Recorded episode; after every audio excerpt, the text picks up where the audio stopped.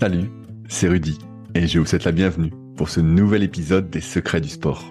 Le but de ce podcast est de vous partager ma passion du sport et notamment de découvrir les secrets d'entraînement des champions. Qui sont-ils et que font-ils pour performer au plus haut niveau? Si vous ne me connaissez pas, je suis Rudy Koya, fondateur du site superphysique.org destiné aux pratiquants de musculation sans dopage que j'ai fondé en septembre 2009.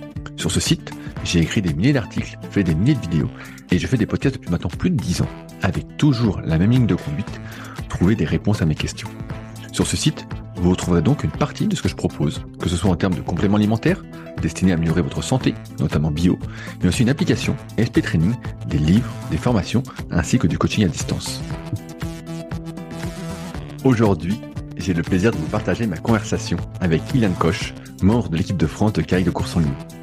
Venant de rater de peu sa qualification en équipage pour les Jeux Olympiques de Paris, on est revenu sur son parcours, sa planification d'entraînement, aussi bien sur le camp dehors, ce qu'il met en place pour performer au plus haut niveau, ainsi que sur les difficultés à vivre d'un sport non professionnel. Bonne écoute. Salut Kylian, t'as la forme ou quoi? Ouais, salut, ça va et toi? Bah ça va, ça va bien. Euh, bah, je rentre des championnats du monde de Duisbourg où j'étais vu euh, participer à la compétition.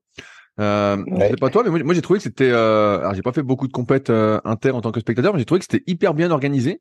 Toi, tu avais déjà été à Duisbourg? Euh, Ouais, j'avais déjà fait deux coupes du monde à Duisbourg, et en tout cas pour les pour les spectateurs et tout, c'était toujours bien organisé pour pour les accueillir et tout, et même d'un point de vue des athlètes, ils sont bien rodés là-bas niveau organisation. Ils ont ils ont quand même quelques championnats et coupes du monde à leur à leur, à leur passé, donc ils sont bien rodés sur les gros événements quoi. T'as as, d'autres endroits comme ça dans le monde où c'est organisé, euh, où c'est comme ça l'organisation? Parce que je me souviens que l'année dernière, j'avais été à, Munich pour le, championnat d'Europe et c'était euh, beaucoup moins bien en tant que spectateur.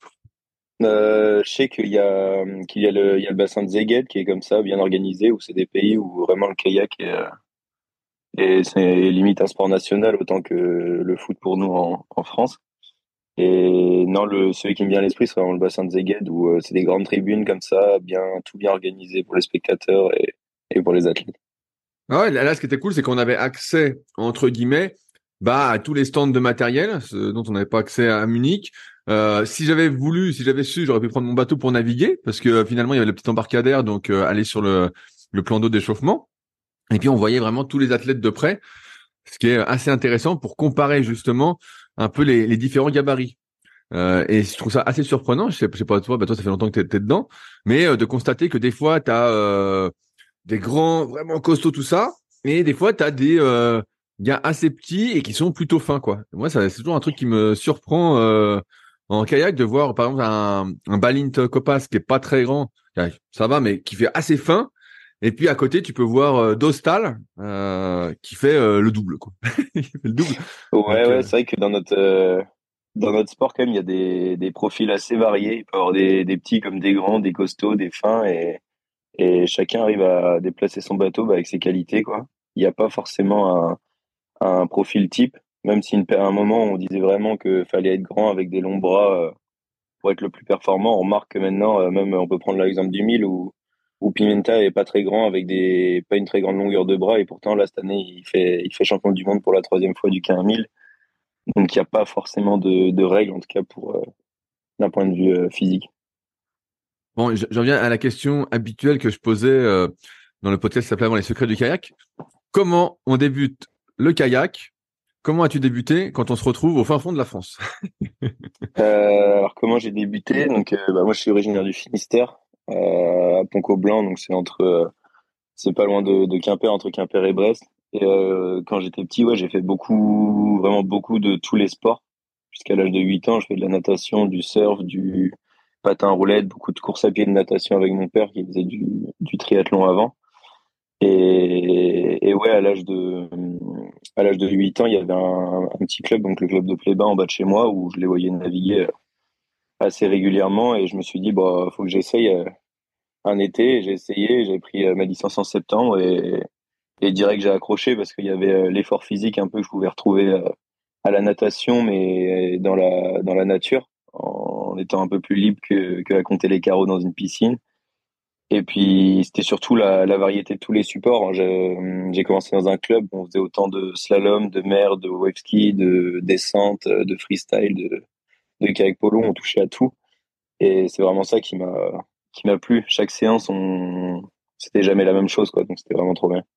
C'est énorme, ça t'a fait du wave ski alors parce que moi je connaissais pas avant d'avoir euh, interviewé euh, Thierry du, club de Bordeaux et je croyais que c'était une pratique un peu euh, comment inconnue et que peu pratiquée mais en Bretagne vous faisiez ça alors?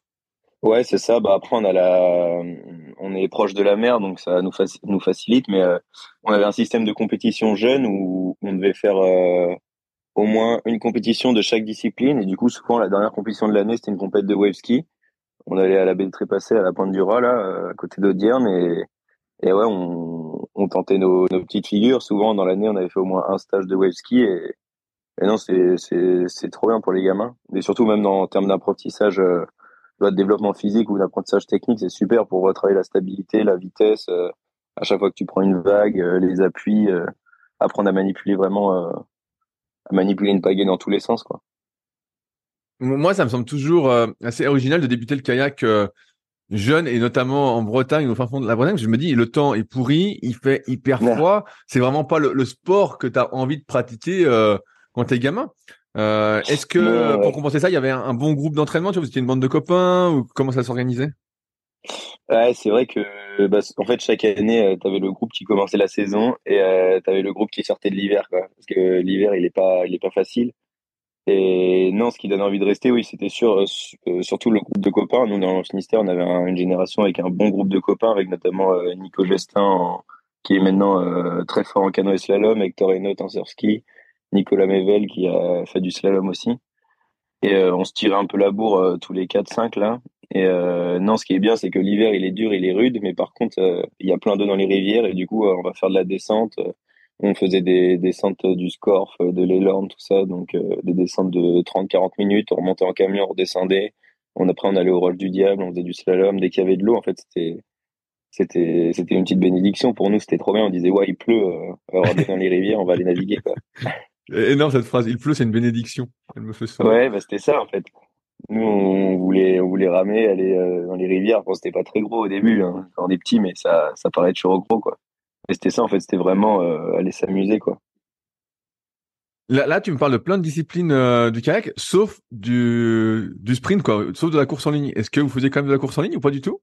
Ouais, ouais, non, non, bah, c'est vrai que j'en parle pas beaucoup, mais c'est parce qu'on a touché à tout. Et en fait, ce qui me marque le plus dans ma jeunesse, c'est vraiment les autres, euh, les, les autres disciplines. Et en fait, on faisait tout le temps de la course en ligne. J'étais plutôt assez fort, mais je m'amusais plus dans les autres, dans les autres disciplines. Et je me suis en fait jusqu'à jusqu'à KD1 je pratiquais euh, encore euh, beaucoup le slalom et beaucoup la course en ligne.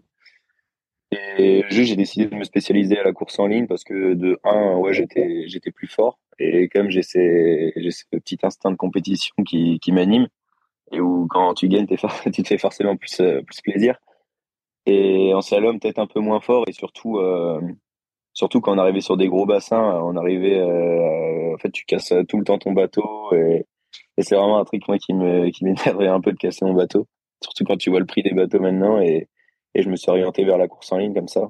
Et euh, en fait, je prenais autant de plaisir dans les deux, juste euh, il a fallu faire un choix après arriver en, en cadet. Quel cadet, c'est quoi? C'est 15-16 ans, c'est ça? Ouais, je crois que c'est 15-16 ans. Et, et, à ce moment-là, est-ce que T'es euh, parmi les, les, meilleurs Français de ta catégorie en course en ligne ou t'es loin? Euh, bah, En course en ligne, euh, minime 1, il y a nos, bah, les régates nationales, euh, enfin le, les régates de l'espoir, ça s'appelle maintenant. Oui, oui. Où euh, c'est les catégories minimum, minime 2. En minime 1, je devais terminer quatrième du 500, du 15 500 et troisième en minime 2. Donc j'étais dans le lot, dans, vers le podium quoi, en tout cas.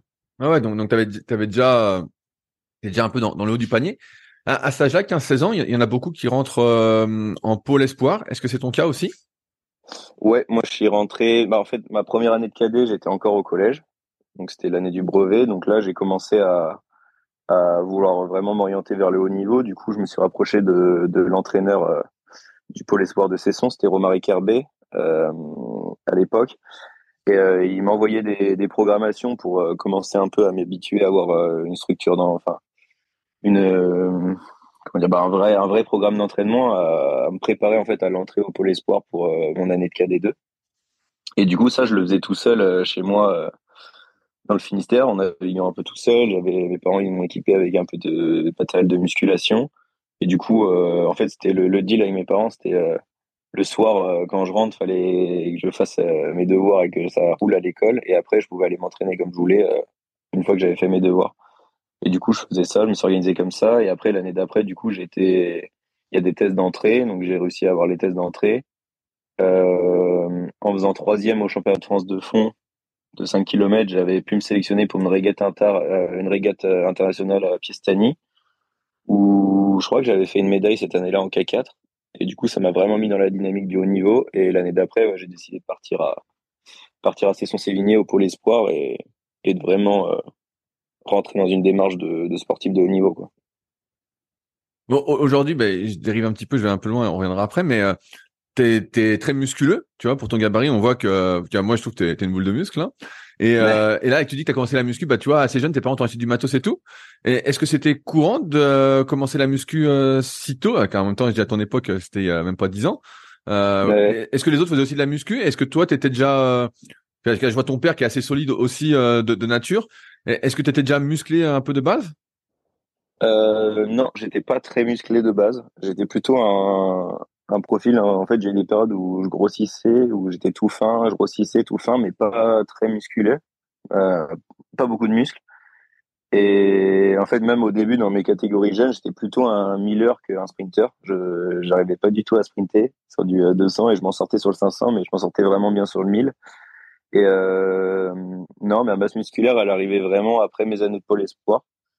Et non, sinon pour revenir à la question, c'était pas, il y avait de tout. Il y a des gens qui pratiquaient pas du tout la musculation, d'autres si. Et moi, c'était, vraiment une initiation à la musculation qui, qui m'était proposée par euh, Romaric, où euh, c'était beaucoup de gainage. Euh, par exemple, après, quand j'allais sur l'atelier de, de développer couché, c'était à Barraville, mais juste apprendre le geste, faire des séries de 20 répétitions, mais juste pour m'initier au, au geste et préparer bah, mes tendons, mes articulations, mes muscles, à plus tard avoir des grosses charges sur ce sur ce mouvement. Et ça je le, je le remercie vraiment parce que parce qu'aujourd'hui je me suis jamais je me suis jamais blessé en tout cas sur euh, toute euh, ma carrière jusqu'à aujourd'hui euh, à cause de la musculation. Je pense que toute cette initiation jeune m'a permis de, de, préparer mon corps à avoir des grosses charges. Donc ça c'est vraiment intéressant. Et non ça ça m'a juste préconstruit un physique on va dire quand tu, rentres en, pôle espoir J'imagine que ton rythme d'entraînement change. Ça correspond à quoi? Deux séances par jour, six jours sur sept? Euh, Ouais, c'est un gros changement. Bah, c'est euh... En plus, on était dans un groupe où, euh, par exemple, avec Hector Renaud, qui est mon meilleur ami, qui est assez fort en surf skill, on est rentrés tous les deux en course en ligne au Pôle Espoir. Et c'était vraiment, euh, nous, on voulait s'entraîner, s'entraîner, s'entraîner. Et dès qu'on pouvait, on s'entraînait. Donc, ça pouvait aller à se lever avant les cours le matin, aller naviguer à 6h30, ou faire une muscu ou un gainage, ou le vendredi matin, c'était natation. Et après, c'était, on avait cours. On mangeait à 11h45 et euh, on avait une heure et demie pour refaire une séance le midi. Donc on allait s'envoyer une séance. Donc c'était soit bateau, soit muscu. Et euh, le soir, pareil, on finissait les cours, je sais plus, peut-être à 16h, on prenait le goûter et on allait au pôle espoir. Et pareil, c'était une séance de bateau, euh, course à pied. c'était assez varié. Ah ouais, donc c'est un, énorme volume d'entraînement, quoi.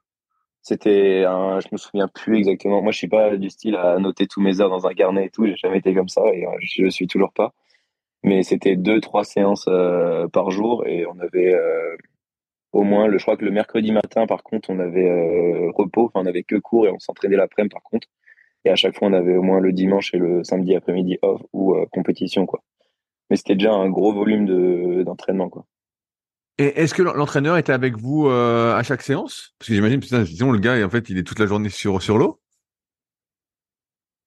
Ouais, on avait euh, on avait tout le temps un encadrant. On avait la chance au Pôle Espoir de Cesson d'avoir euh, trois intervenants. Donc il y avait Romaric Herbet, le un peu le la tête du Pôle Espoir qui nous entraînait euh, au moins une fois par jour. Et après on avait un, intervenant, c'était Paul-Antoine Julien qui venait deux fois par jour sur souvent des séances d'intensité en bateau, qui était très intéressant.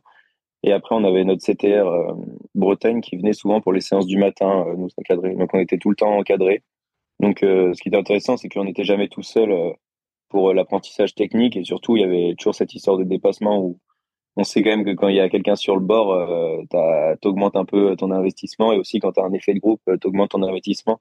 Donc chaque séance c'était à c'était pas à fond, il y avait des intensités qui étaient un peu gérées, mais tout était avec un investissement vraiment hyper intéressant quoi. je, dirais encore parce que tu parles de, technique. Est-ce que c'est pas perturbant d'avoir trois intervenants différents qui donnent peut-être pas les mêmes conseils techniques, ou alors ils donnaient les mêmes conseils techniques? Euh, Bah moi, ça a été plutôt une richesse. En fait, euh, souvent, en fait, les personnes veulent euh, t'amener quand même vers la même chose, hein, vers les fondamentaux de du, du déplacement du bateau avec l'utilisation de la pagaie et juste ils utilisent des mots différents et en fait d'avoir cette euh, variété d'intervenants ça permet d'avoir euh, des fois tu comprends pas ce que un intervenant va vouloir t'apporter ou te conseiller techniquement et à la séance d'après tu vas avoir un autre intervenant, il va utiliser d'autres mots et tu vas dire ah bah oui là ok je comprends, je ressens le, ce qu'il veut m'apporter et en fait tu dis bah en fait c'est exactement ce que celui de la veille euh, ce que ce que l'autre intervenant m'avait dit quoi. Donc euh, pour moi c'est une richesse d'avoir euh, plusieurs intervenants surtout quand on est jeune ou des fois par exemple tu as certains qui vont avoir plus d'affinité avec un autre intervenant, ça va éviter de se braquer toute l'année avec le premier intervenant parce que ça on, on change de personne quoi. Est-ce que avec ce rythme euh, en, pôle espoir, euh, tu progresses, tu passes un cap dans tes performances? Ouais, je progresse, euh, je progresse très vite, bah, dès la première année. donc je suis KD2, donc je passais de en KD1 à faire, je devais faire quatrième du 1000 mètres au championnat de France, donc KD, et je sais plus huitième ou neuvième du 200 mètres. J'avais juste fait une médaille troisième sur le fond, donc j'étais vraiment plus axé sur le long avant. Et KD2, je me, en fait, direct, j'avais l'équipe de France en tête et je me, j'avais dit au coach, moi, je veux aller, euh, je veux aller en équipe de France euh, junior dès KD2. Et du coup, euh, très vite, en fait, je sens que je progresse parce qu'il y avait déjà des, des juniors qui s'entraînaient avec nous, dont Antoine Legal, qui était un bon copain à moi. Et du coup, j'avais toute l'année des repères du, des meilleurs juniors sur la scène nationale. Et je sens que je me rapproche toute l'année. On arrive aux sélections et je termine je termine troisième du, du 15 1000 et euh, c'était des années où ils prenaient les six premiers. Donc euh, je suis large passé en équipe de France. Et donc ouais, la première année, elle m'a fait vraiment prendre un cran. Après, les autres années, elles ont été un peu plus plus dures niveau marge de progression parce que je pense que j'avais pris beaucoup la première année et après ça a été euh, un peu plus dur de progresser, même si j'ai toujours été dans le haut du panier, on va dire. Mais euh, mais après, ça a été vraiment un truc linéaire, moins un pic d'un coup, quoi. Euh, est-ce que c'est courant d'être surclassé euh, quand on est cadet euh, d'aller en junior en course en ligne? Parce que c'est la première fois que j'entends ça, mais ouais, non, bah à mon époque, sur ma génération, il n'y en avait pas eu depuis un moment. Le avant, c'était la génération de Pierrick Bay. Pierrick Bay, il avait réussi à rentrer, mais lui décadé 1 je crois, en équipe junior. Et après, non, dans mon sur ma période, c'était pas trop pas très courant. Donc c'était moi, c'était un petit objectif de toujours être un peu avec les plus vieux du coup, je me suis retrouvé tout le temps retrouvé avec des plus vieux. Jamais vraiment avec les gens de mon âge. Enfin, sauf après, euh, même en catégorie moins de 23, en fait, je suis arrivé, j'étais jeune moins de 23 et j'étais direct avec les plus vieux moins de 23. Et, et non, moi, c'était vraiment l'objectif, ça, de, de taper les grands, quoi. Mais est-ce que cet objectif, etc., tu parlais d'être compétiteur, tu l'as eu euh, dès le début quand tu as, quand as commencé, j'imagine, euh, un peu après avoir commencé le kayak, justement, de vouloir gagner, être en équipe de France, d'aller au plus haut niveau, ou ça s'est imposé petit à petit? Bah, c'est vrai que là, cet objectif de gagner, je l'ai eu, enfin, je l'avais déjà dans les sports où j'ai commencé avant.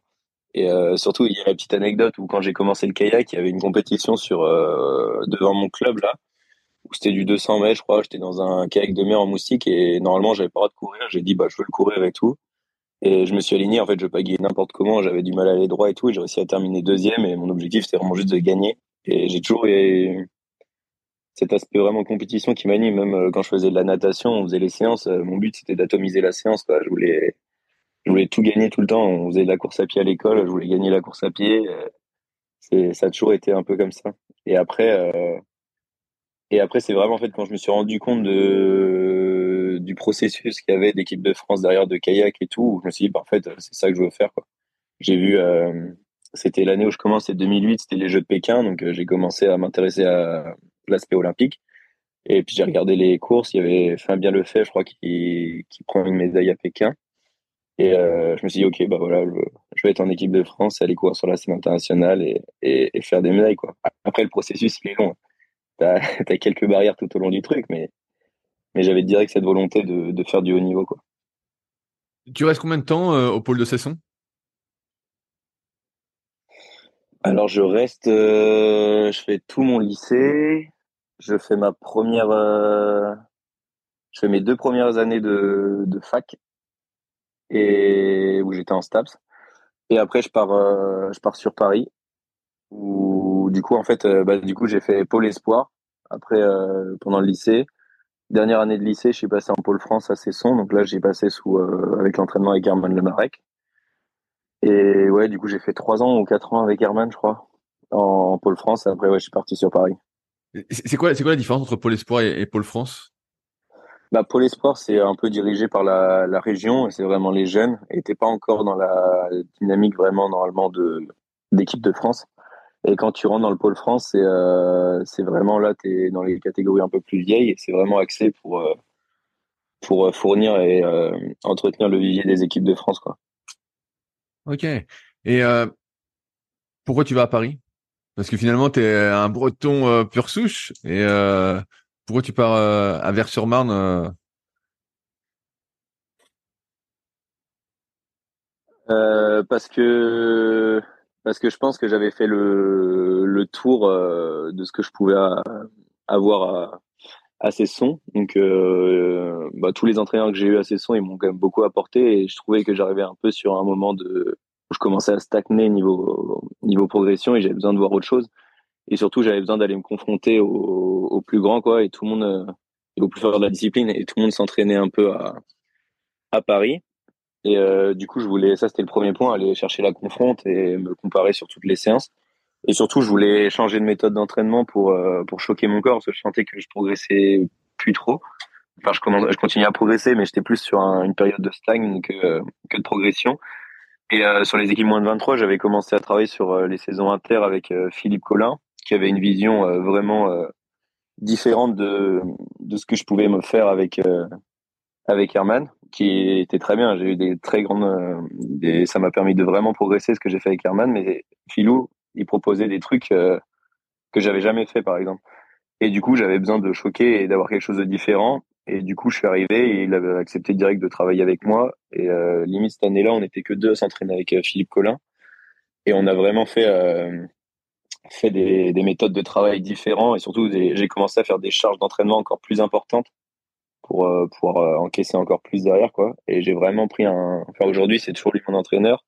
Et quand même depuis que je suis arrivé à Paris j'ai pris un, gros gros cran quand je suis passé de de fin de finale euh, aux sélections nationales euh, senior vraiment galère limite à passer en, en, finale à maintenant je suis dans le le top 3 4 des seniors. Donc j'ai réussi à prendre un, un bon cran quoi c'est quoi euh, Est-ce que tu peux donner des exemples de euh, ce que euh, Philippe t'a apporté en termes de, différence par rapport à Herman? Parce que tu dis que c'est des trucs vraiment que tu n'avais pas l'habitude de faire. Ouais, c'est des trucs vraiment différents en fait avec Herman. Même avec Herman, on était vraiment sur un travail de, de collaboration. On travaillait ensemble. Il avait sa vision et moi j'avais une vision aussi. On était vraiment sur sur beaucoup d'intensité, beaucoup de, on avait beaucoup de séances de vitesse et beaucoup de musculation, notamment de la de la force et de la puissance. Et après, moi, c'est quelque chose qui me manquait vraiment euh, en tant que jeune. J'étais super. En fait, j'étais assez fort en muscu vite, mais j'étais très nul en sprint, très nul en, enfin même en 500 mètres, j'avais du mal à être devant sur le 500 mètres. Et toutes ces méthodes d'entraînement sur ces années-là m'ont quand même permis de devenir, euh, enfin, de développer ma masse musculaire, de, de, progresser fort en sprint. Maintenant, je suis, je suis quand même un bon sprinter. Je me débrouille quand même sur le sur le 200. Donc toute cette période-là m'a permis de, de, de comment dire, de rattraper un peu tout le retard que j'avais sur ce sur ce domaine-là. Et je pense que cette période-là m'a vraiment permis d'être euh, de devenir un peu hybride. On, dit souvent que moi je suis un athlète hybride, je suis aussi fort, euh, on peut aussi, autant performer sur un 1000 que sur un 200, où je suis bon sur toutes les distances. Et ça, ça m'a vraiment permis d'être équilibré. Et du coup, après la méthode avec euh, avec Philou, ça a été vraiment basé sur sur la basse intensité. Et moi, c'est ce que j'avais commencé à voir un peu en, en cours et à m'intéresser vraiment dessus. Parce que j'ai fait STAPS après un master STAPS euh, expertise et optimisation de la performance sportive, avec une grosse base de basse, de basse intensité. Pour euh, vraiment travailler ce travail de fond, euh, bah, tout ce qui est aspect physio, mitochondrie, etc. Et surtout en musculation, c'était vraiment de, de faire de faire beaucoup de force endurance Ça, c'est quelque chose que j'avais jamais fait. Je sais que les seniors euh, d'aujourd'hui, les plus anciens, ils détestent ça parce qu'ils en ont tellement bouffé quand ils étaient jeunes qu'ils en peuvent plus. Et en fait, moi, j'en avais jamais fait.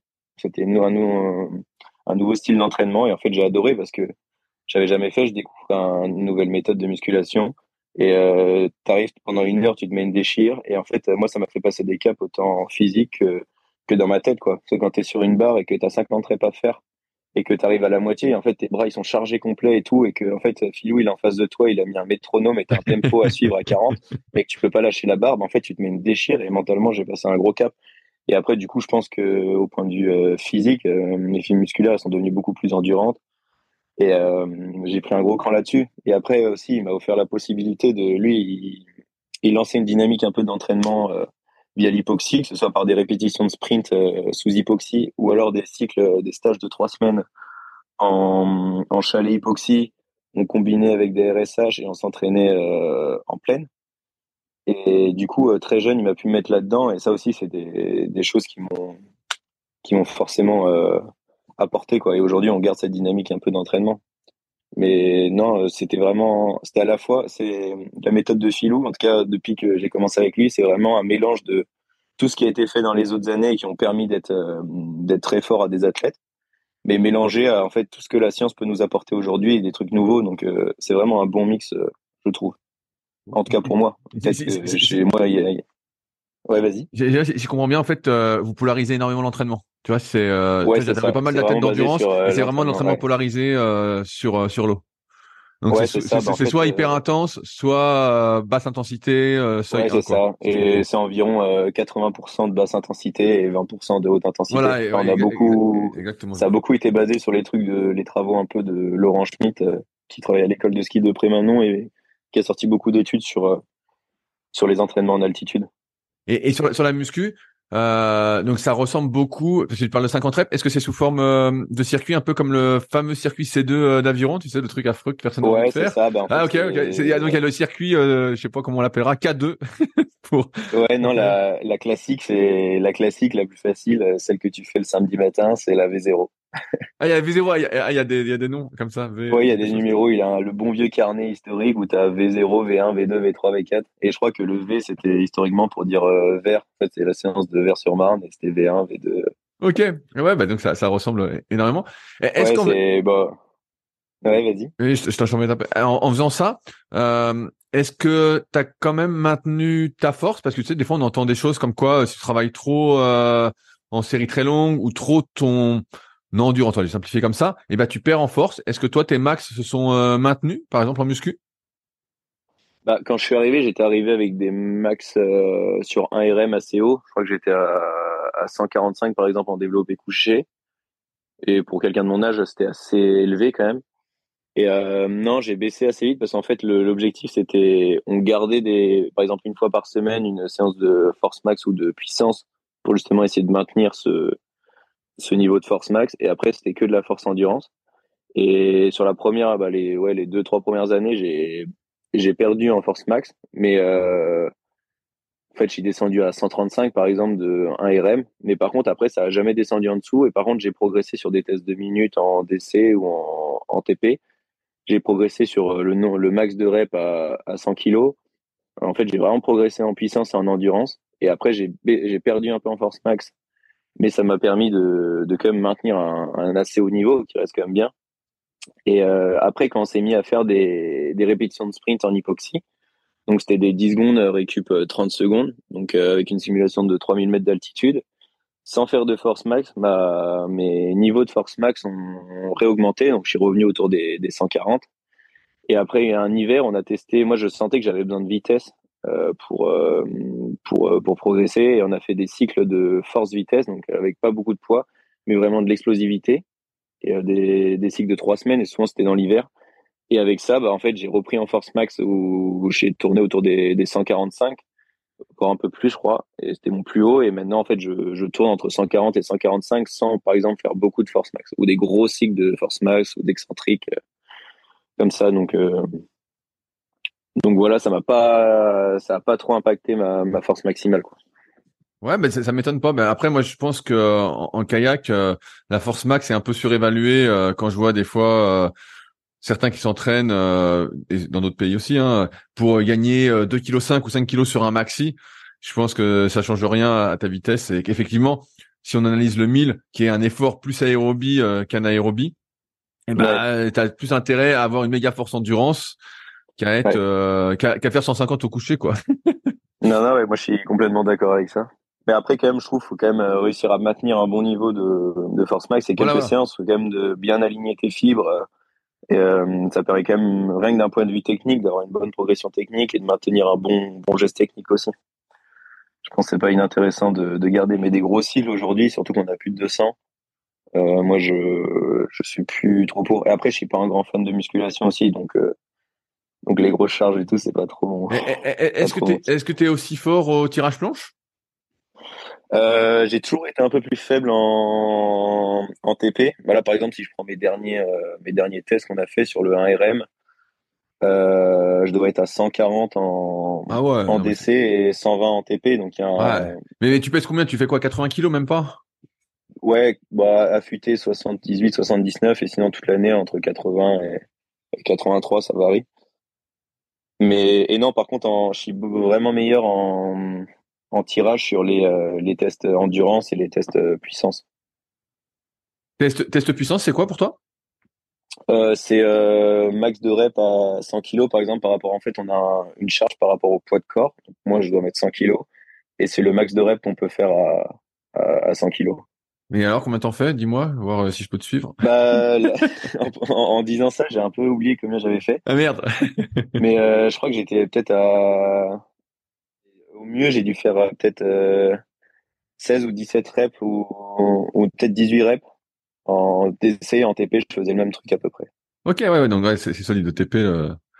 coucher, je vois, mais TP, c'est solide. Euh, Est-ce qu'il y a, tu sais, à l'époque de Kirsten Neumann, 96, il avait amené aussi d'autres tests, notamment le 5 km en course à pied, euh, Est-ce que c'est des choses que vous faites toujours, malgré le fait que là, vous avez un entraînement quand même très polarisé?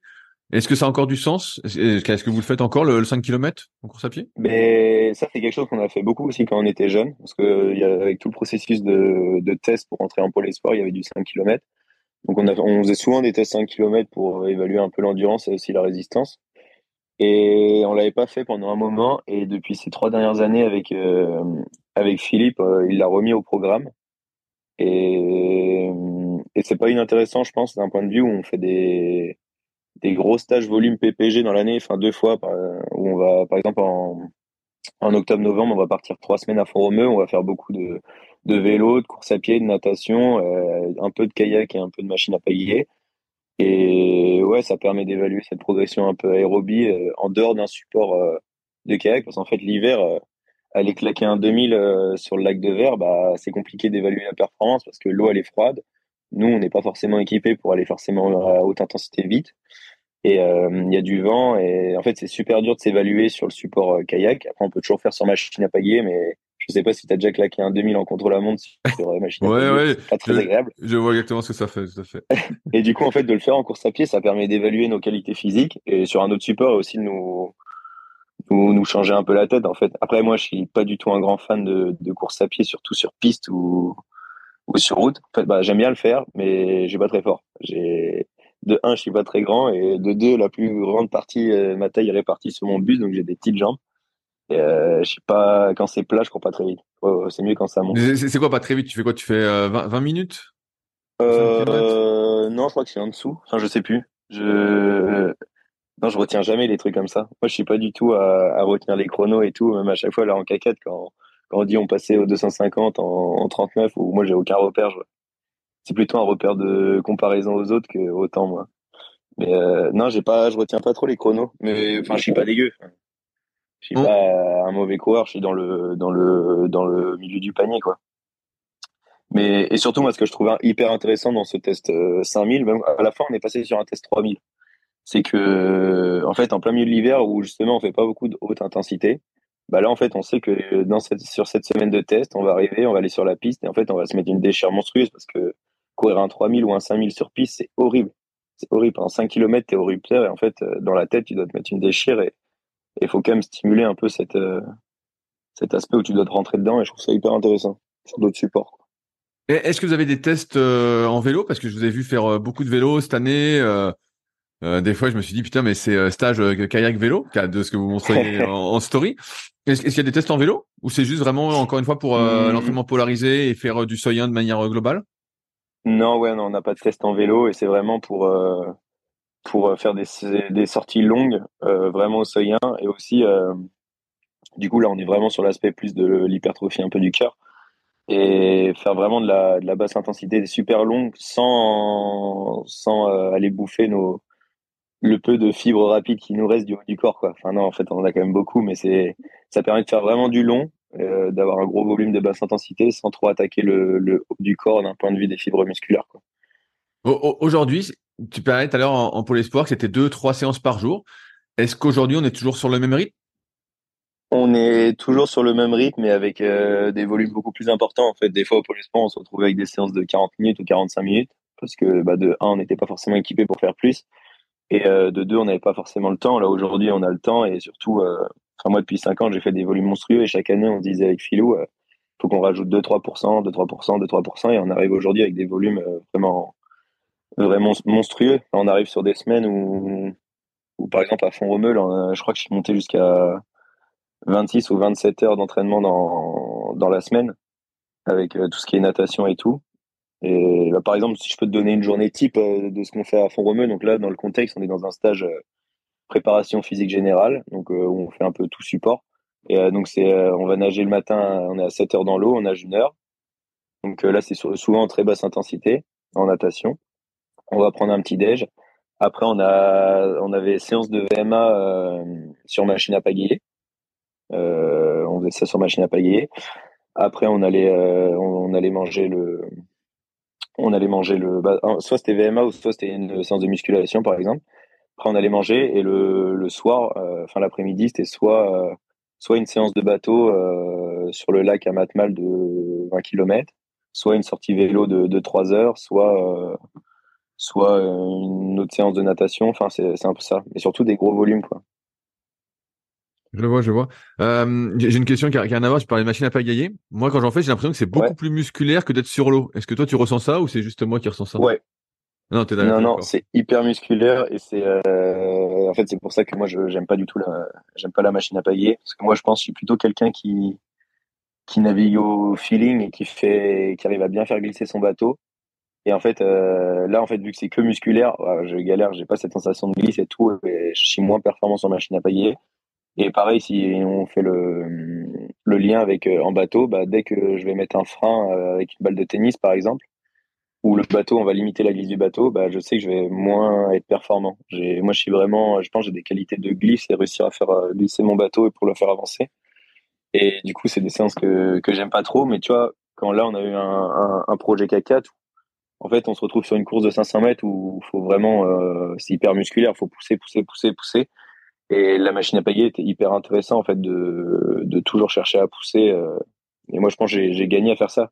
Pareil, quand on faisait, là, je parlais de VMA, mais on a fait aussi des répétitions de sprint sur des 10 secondes, récup 30. Et ça, moi, je le faisais sur euh, machine à payer parce qu'il y en a, ils le faisaient sur Ergoski ou même sur Wattbike. Et moi, je décidais de le faire sur machine à payer pour me rapprocher le plus du spécifique et justement avoir cet aspect où bah, j'étais le, le moins bon, où il fallait tout le temps être euh, musculaire, quoi, et progresser là-dessus. Donc c'est l'aspect intéressant que je trouve de la, de la machine à, pagayer. Est-ce que tu remarques des différences entre les machines à pagayer, entre deux, parce que vous êtes surtout sur Dan Sprint, est-ce que vous y a des, des, différences de puissance que tu vois entre deux machines? Ou ça, ça, ça, ça, fait vrai pareil? Je te dis ça parce que je vois souvent les, Danois euh, l'hiver euh, qui bombardent les machines à pagayer, puis je vois leur temps, et je me dis mais c'est incroyable, les mecs c'est des machines ou euh, c'est moi qui suis vraiment nul, nul, nul? Est-ce que tu remarques des différences ou en fait c'est moi qui suis nul?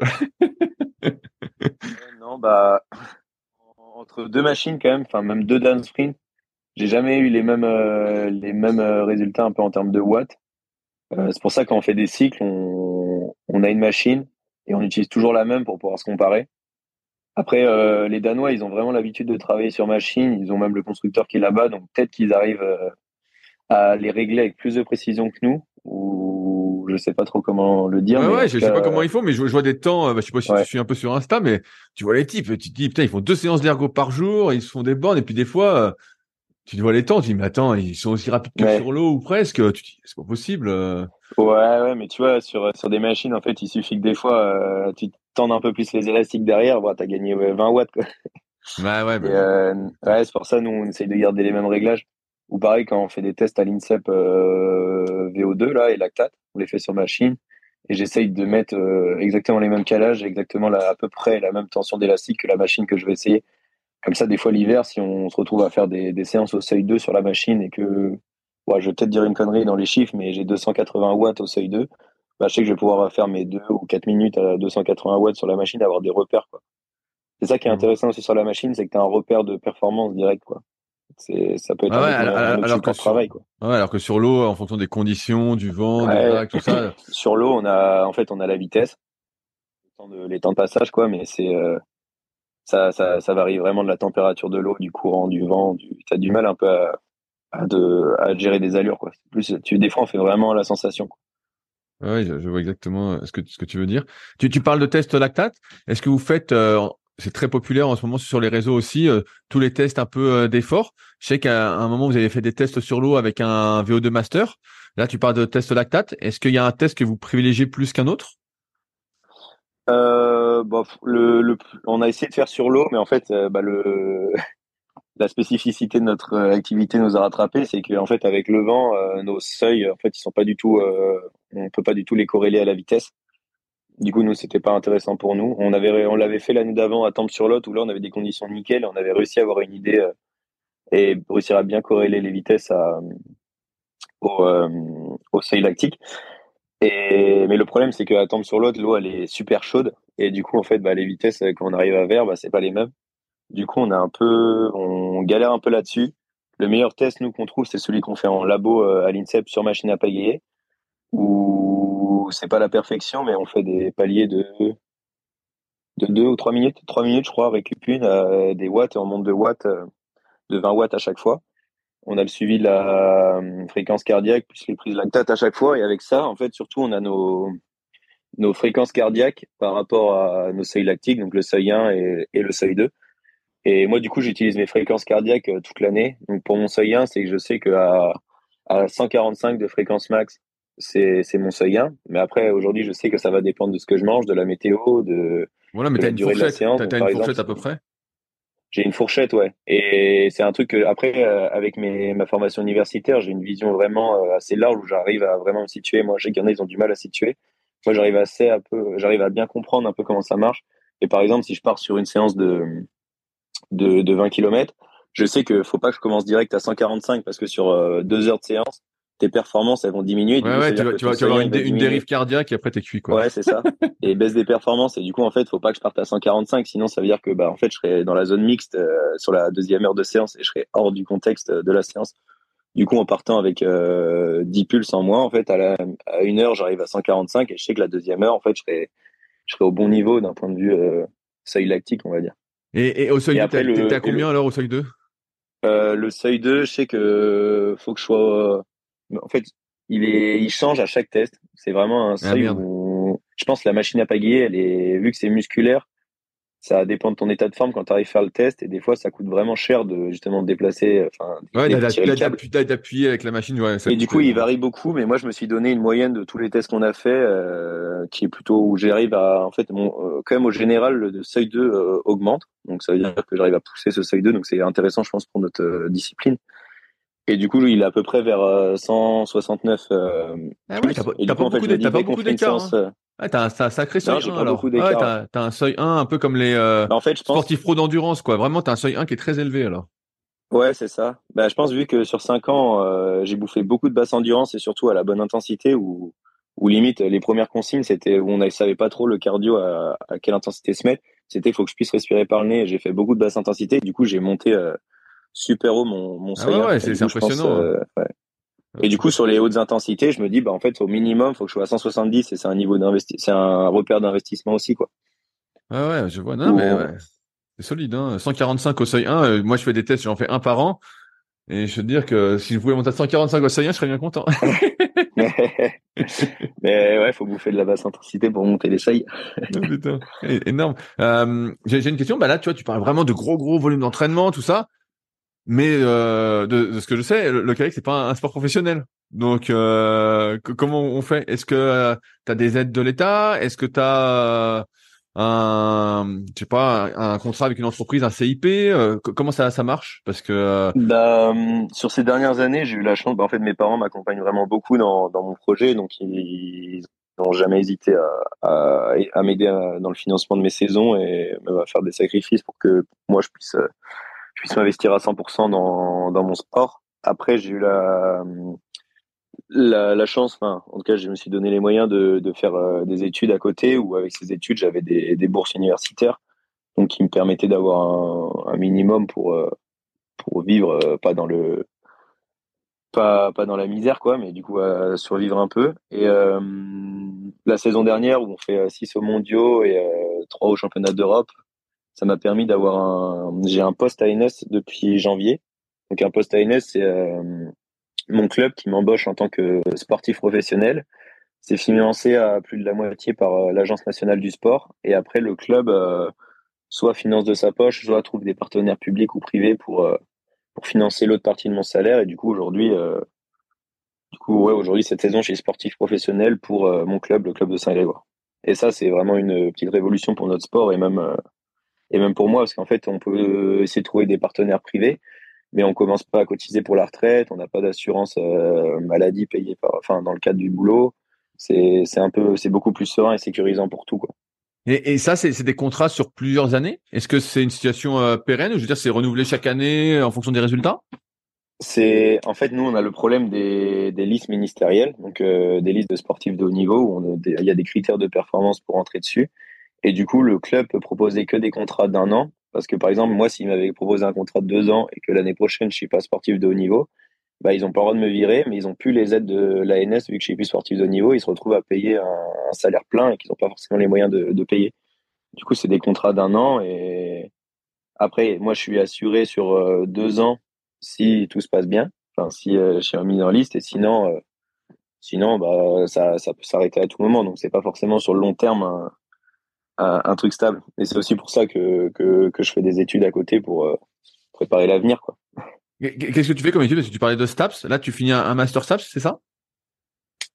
Ouais, c'est ça. Donc là, je finis un master STAPS, expertise et optimisation de la performance sportive qui se fait à l'INSEP, où euh, il y a moitié du programme, c'est euh, gestion de projet en milieu fédéral, donc toutes les fédérations.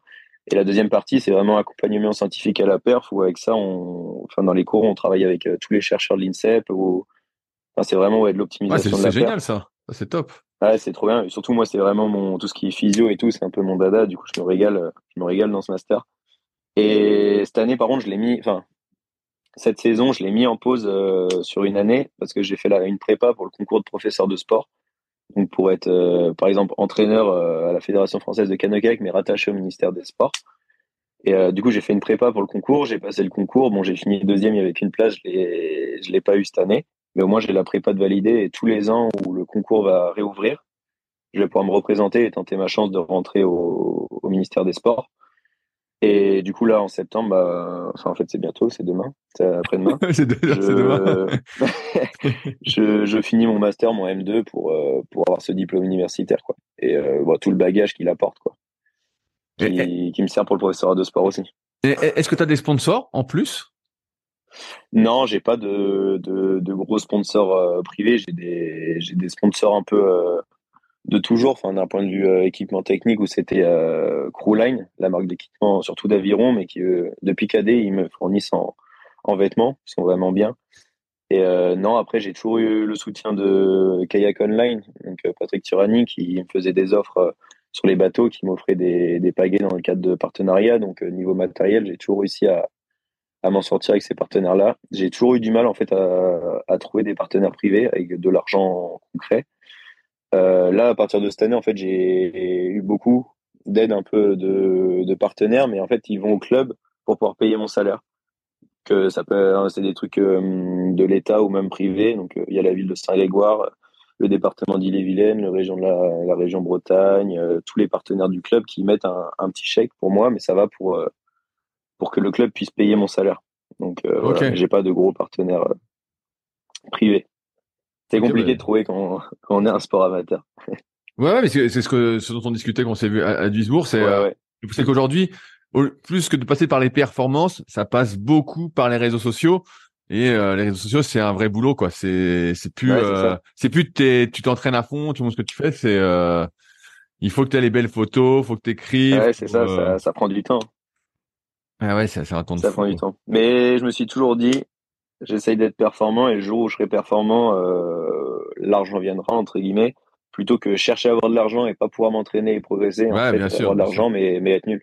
Parce que, t'as quel âge aujourd'hui? T'as quoi? T'as 24 ou 25 ans, c'est ça? Euh, 24 ans, ouais. À 24, ouais, donc t'es encore très jeune, quoi. T'es encore très jeune? Ouais, mais ça passe vite. Hein. attends, attends, attends de voir. Attends de voir, ça passe beaucoup plus vite. Mais euh... comment ça se passe autour de l'entraînement? Tu vois, on a beaucoup parlé d'entraînement, tout ça. Est-ce que euh, tu es suivi par un kiné, un ostéo? Est-ce que tu fais de la préparation mentale? Euh, Est-ce que euh, tu es suivi par un nutritionniste? Est-ce que tu as une sorte de staff, tu vois, autour de toi pour t'aider à performer?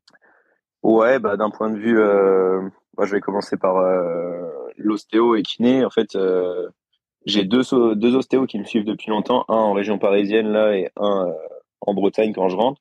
Ça me permet d'avoir un peu un suivi sur sur toutes mes années et, en cas de bobo, enfin je peux vite, ils peuvent vite prendre en charge. Après kiné, on en a on en a grâce au pôle. Ça va être une fois par semaine une séance de kiné, mais euh, c'est vraiment surtout quand j'ai un problème, par exemple. Après, euh, le gros accompagnement que j'ai fait depuis l'année dernière, c'est euh, en prépa physique entre guillemets. Donc, je me suis rapproché du service de réathlétisation de l'INSEP avec Anne-Laure Morini pour vraiment bosser sur. en fait, j'avais un problème. j'avais une tendinite au moyen fessier droit à cause, enfin, des, équipages et de, en fait, avec les, histoires de gîte et tout. Et du coup, pour euh, travailler là-dessus, en fait, surtout, moi, j'avais une gîte à gauche et du coup, euh, ça gêne un peu les équipages quand t'as pas une gîte, euh, quand t'es pas forcément à plat. Et, du coup, ma, consigne, c'était de rééquilibrer ça, un peu, ma, essayer de rééquilibrer mon bassin et mon fessier. Et après, de faire un gros travail sur le gainage, renfort épaule et vraiment prévention des blessures et un gros travail sur, sur le, sur le gainage, ouais, la transmission des forces. Donc ça, j'ai eu cet accompagnement pendant un an et ouais, ça me rajoute euh, deux trois séances par semaine quand même où je vais là-bas. Mais c'est hyper intéressant. Après d'un suivi nutritionnel, je me suis un peu construit euh, tout au long où j'ai appris à bien manger en voyant différents euh, nutritionnistes. Et maintenant, c'est pas un régime que je subis. En fait, c'est mon alimentation quotidienne qui est plutôt qui est plutôt bonne et bien réglée. Et non, j'ai travaillé avec Edwin Lucas, un ancien marathonien qui est de mon club là, qui est nutritionniste. Donc il me donne pas mal de conseils. L'année dernière, avec euh, les gars du K4, on a travaillé avec des capteurs. Euh, ouais, tiens, ça donnait quoi justement Ça donnait quoi ces capteurs? Parce que c'est vrai que vous aviez tous le truc et là vous avez pu. Alors j'imagine que ça pourrait être très. Non, euh, bah en fait, c'est un truc, je pense, qui est un peu chiant à avoir toute l'année. Et en fait, on a fait sur des périodes. Moi, j'ai refait une période cet hiver pour vérifier si les protocoles qu'on avait mis continuent de bien marcher. Et ben, on s'est rendu compte en fait que, en tout cas moi, fallait que je mange encore plus, encore plus de, de féculents, de glucides. Parce qu'on consomme euh, à faire beaucoup beaucoup d'aérobie et beaucoup beaucoup d'entraînement on consomme beaucoup. Et je me suis retrouvé bah, par exemple sur des stages à fond romeu à manger euh, matin midi soir deux collations dans la journée plus euh, une collation à 22 heures avant de dormir parce que je faisais des, des hypoglycémies dans la nuit quoi. Parce que mon corps était fatigué il continuait de consommer et je me retrouvais il se retrouvait à pas avoir les ressources pour bien récupérer la nuit et je faisais des petites hypos et du coup ouais je me suis retrouvé à manger bah ça fait 1 2 3 4 5 bah 6 à 7 fois par jour quoi et, est-ce que est-ce que tu vous alimentez durant l'entraînement Tu vois, si la séance est longue, justement, est-ce que tu prends un peu de glucides Tu vois, à l'instar un peu des sports euh, d'endurance? Ouais, bah c'est ça. Moi, euh, par exemple, si on prend l'exemple, on voulait tout optimiser. Enfin, moi, c'était ma, ma, ma, volonté de tout optimiser, même les séances de vélo, par exemple, et tout. Et on voyait que mon ma glycémie mettait du temps à augmenter quand on partait sur une séance vélo. Et euh, du coup, on a fait des petites routines où, enfin, moi, le truc qui me fait plus monter la glycémie, c'est les bonbons. Et du coup, je me à manger un, un, petit haribo, un petit bonbon avant la séance pour monter ma glycémie et être euh, dans le, les bons apports directs et pas, pas les griller euh, trop d'autres réserves euh, pour, qui risquent de me cramer, quoi. Ouais, pour pas vider, pour vider tes stocks. Et après, en fait, maintenant, on a une petite routine où quasiment sur toutes les séances, sauf les séances pas trop longues de basse intensité, on a toujours de la maltodextrine dans, dans la gourde. Enfin, moi, en tout cas, j'ai tout le temps de la maltodextrine avec un peu de boisson d'effort pour toujours avoir une petite source de glucides, quoi. Sauf dans les séances de basse intensité, bah, de très basse intensité qui sont pas trop longues, genre une heure ou une heure et demie, où là j'ai rien, juste de l'eau ou des électrolytes, où on va comment on va consommer des lipides et il n'y a pas besoin d'apport quoi. On va pas, faut pas trop en rajouter non plus, mais. Et, et, et c'est, euh, tu es à quelle quantité? Parce que tu vois, moi je aussi les sports d'endurance, souvent les, on entend des chiffres de fou. Les mecs sur les Ironman, ils prennent 100 grammes par heure et compagnie. Là, en, kayak, c'est combien? Vous prenez quoi? 30 Ça, je je sais pas. du tout. J'ai pas le, grammage exact. Ok. Ouais, c'est intéressant. En tout cas, c'est intéressant de voir de voir ça. Euh, j'ai une, autre question, euh, un peu. Euh, là, on sort euh, de Duisbourg, ça s'est pas super bien passé pour euh, le K4 et pour la qualification aux Jeux Olympiques. Ouais. J'imagine c'est encore un peu tôt pour pour analyser euh, les, les, choses. Est-ce que tu as des pistes, toi, de ce qui vous a manqué? Parce que l'année dernière, ça s'était plutôt bien passé, tu vois, entre les championnats du monde, les championnats d'Europe. Euh, et là, bah, euh, les coupes du monde, c'était pas super bien passé déjà. Et là, bah là, je pense que c'était l'apothéose de la saison. Euh, c'était pire que les coupes du monde, malheureusement. Ouais, euh, Est-ce que tu as une analyse, toi, de ce qui s'est mal passé? Bah, c'est un peu dur. Il euh, faudra faire les bilans là, et je commence à essayer de les faire. Et, et, surtout, en fait, la semaine prochaine, je pars faire un trip en, en vélo dans, dans les Alpes d'une semaine où je vais passer mes journées à rouler. J'aurai le temps de réfléchir et faire les bilans là-dessus. Mais euh, mais non, en fait, on s'est entraîné, euh, on s'est entraîné comme euh, l'année précédente, voire mieux. on a tout préparé. je pense, d'un point de vue personnel, de mon point de vue, on n'a jamais été aussi vite que, que cette année dans cette embarcation.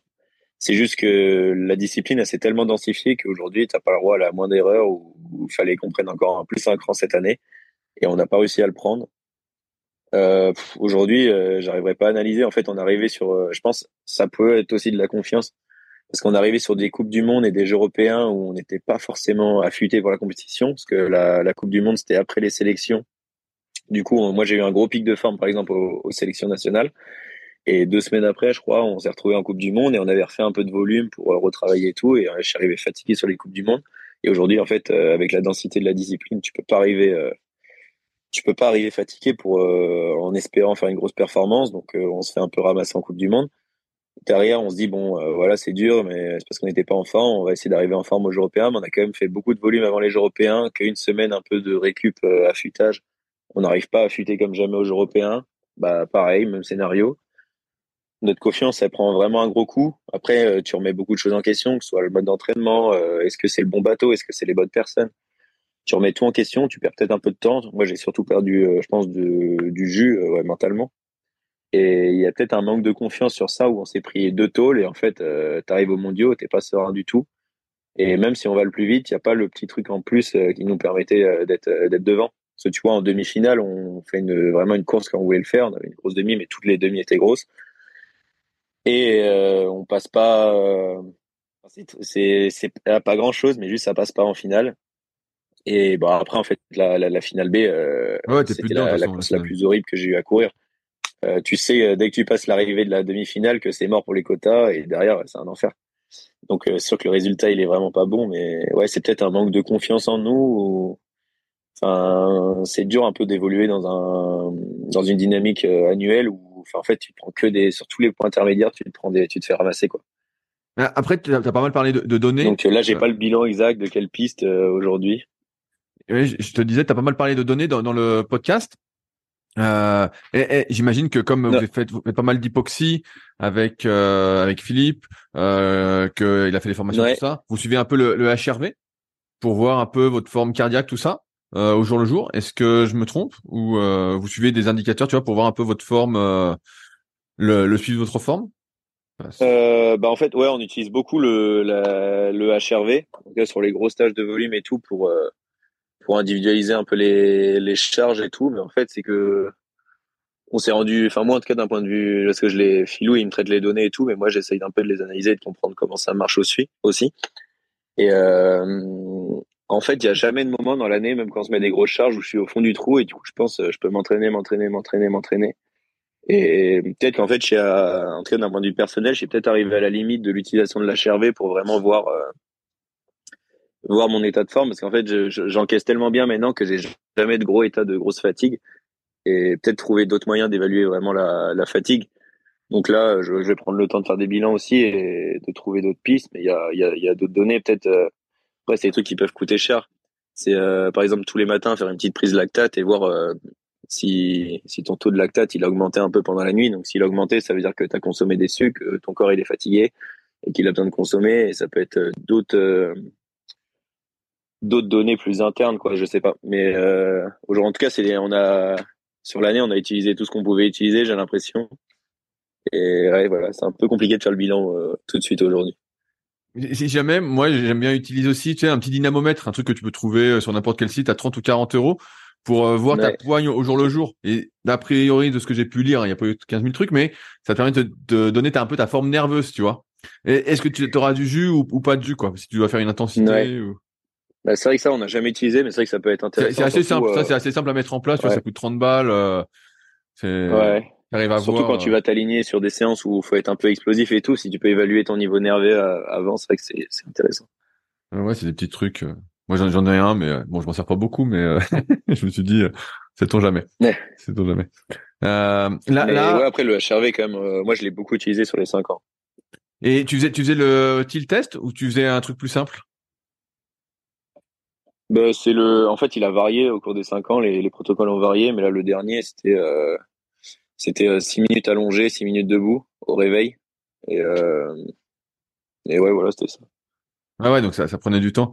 Ça prenait du ouais, ça prend du temps, ouais, par contre, ouais. Donc euh, là, euh, tu es euh, à Versurman pour le, le, test event qui fait, euh, je sais pas si ça fait plus de, de, Coupe du Monde. Euh, je te vois en K2. Est-ce que c'est, je veux dire, est-ce que ça se passe bien déjà pour toi, ce K2 comparativement au K4 Ouais, bah là l'idée en fait en, sortant de, des championnats du monde qui sont sont pas très bien passés, l'idée c'était de de se faire plaisir et moi je voulais changer quoi. Enfin pas refaire du K4 ou je voulais faire du K2 et du K1000 pour euh, pour euh, ouais pour essayer de prendre du plaisir sur cette course. Euh, du coup là je fais du K2 avec Guillaume Burcher sur cette Coupe du Monde et là on a fait la série ça se passe plutôt bien après on sait que l'avantage c'est qu'on est monté plusieurs fois dans l'année ensemble mais à chaque fois c'est assez bien compatible donc on va pas galérer sur cette course et après le K1000 c'est ça fait longtemps que je l'ai pas couru et euh, j'avais envie de reprendre des repères un peu sur cette euh, sur cette distance. En fait, je sais pas euh, comment je vais organiser l'année prochaine ou sur quelle distance je vais m'aligner. Et du coup, ça permet de de reprendre des données et surtout de de, de changer de changer un peu les esprits, quoi. J'allais dire, tu as fait un super 1000 lors du départ du 5000 à Duisbourg, comme tu avais prédit. ouais, ouais, bah, c'était la stratégie. Ouais, c'était la stratégie, on, on, l'a bien vu et euh, après, après c'était la mort. Hein. Après, j'ai vu que c'était la mort. Ouais, c'était la mort, surtout en sortie du premier virage. Euh, j'essaye de me placer dans la vague de, de Fernando Pimenta et il y a le Canadien qui me laisse pas la place. Et euh, il tape mon gouvernail, du coup, il me le tord un peu. Et bah, après, c'est le jeu du 5000. Hein. on sait qu'il y a de la casse. Et après derrière avec le gouvernail un peu entamé, euh, ouais, j'ai galéré dans les vagues. Et, et ouais non, il fallait finir, c'était cool à faire. De toute façon, même en tenant la vague, euh, avec la spécificité des, des portages, euh, j'aurais, je me serais fait distancer à chaque portage, donc euh, j'aurais pas joué, j'aurais pas joué grand chose, mais mais c'était cool à courir, c'était un bon format. Ouais, ouais, mais c'était, c'était marrant parce que tu dis là, comme tu fais le 1000, je dis, bah, t'as déjà fait un super 1000. ouais, ah, je vais refaire le même. Bah, ouais, on fait le même. Et là, t'as déjà fait les séries du 1000 ou pas encore? Non, ça commence cet après-midi. D'accord, cet après-midi. Ok. Bon, bah, je vais suivre. je vais suivre. Je vais suivre de loin. Donc, il n'y a pas de retransmission vidéo, malheureusement. Mais euh, en tout cas, c'est cool. Euh, J'arrive au, bout de mes questions, euh, Kylian. Est-ce que toi, il y, a des sujets qu'on n'a pas abordés que tu souhaitais aborder? Euh, bah, non, là, ça me vient pas à l'esprit comme ça tout de suite. Bon, bah... Euh, non, bah non, ce que le sujet que je peux dire, c'est euh, s'il y a des jeunes qui m'écoutent, c'est euh, de, de, forcer euh, sur le bateau, de continuer et de faire, surtout d'utiliser tous les autres supports. on voit beaucoup de clubs aujourd'hui qui font, qui se spécialisent soit que dans le slalom directement, soit que dans la descente, soit que dans la course en ligne. Et moi, je pense vraiment il y a une grosse richesse à aller, aller utiliser toutes les formes de pagaie qui existent et d'embarcation pour pour devenir vraiment un bon pagayeur euh, quand tu arrives à paguer dans une rivière euh, hyper grosse et à utiliser tous les mouvements d'eau, à utiliser le dos de ta pale, le devant de ta pale, à faire des déplacements latéraux, des appels, des dénages et tout, c'est que du plus pour euh, pour pour plus tard. Et surtout, je pense que si tu mets un gamin direct dans un dans un bateau de course en ligne et que dès l'âge de 8 ans, il fait course en ligne, course en ligne, course en ligne, course en ligne, course en ligne, il, il aura du mal à, à performer sur le long, très long terme avec un peut-être un petit, petit un, petite barrière mentale quoi. Au moins tu te lasses, je pense, de la discipline. Et après, tu vois, je dis ça pour le bateau, mais ça va être pour tous les sports en fait. Faut, faut toucher à tout.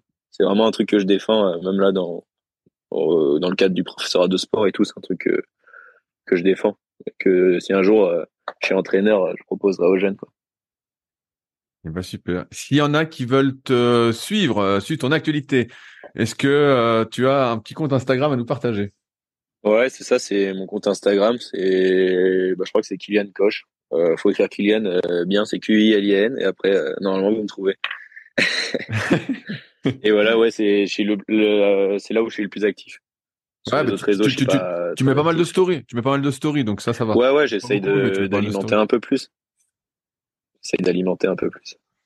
Et bah c'est cool. Et bah euh, merci de ton temps, Kylian. Et puis ouais, on, va, on, va, suivre la suite euh, avec intérêt.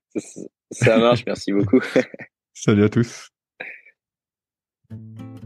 Si vous êtes encore là, c'est que l'épisode vous a plu. Dans ce cas, je vous invite grandement à m'aider à faire grandir ce podcast en mettant une note de 5 étoiles et un commentaire d'encouragement sur l'application de podcast où vous l'écoutez, et plus particulièrement sur l'application podcast d'Apple. Cela m'aidera d'autant plus à accueillir les meilleurs athlètes et spécialistes français de l'entraînement grâce à la crédibilité que vous me donnerez. En attendant, je vous souhaite un bon entraînement et à la semaine prochaine.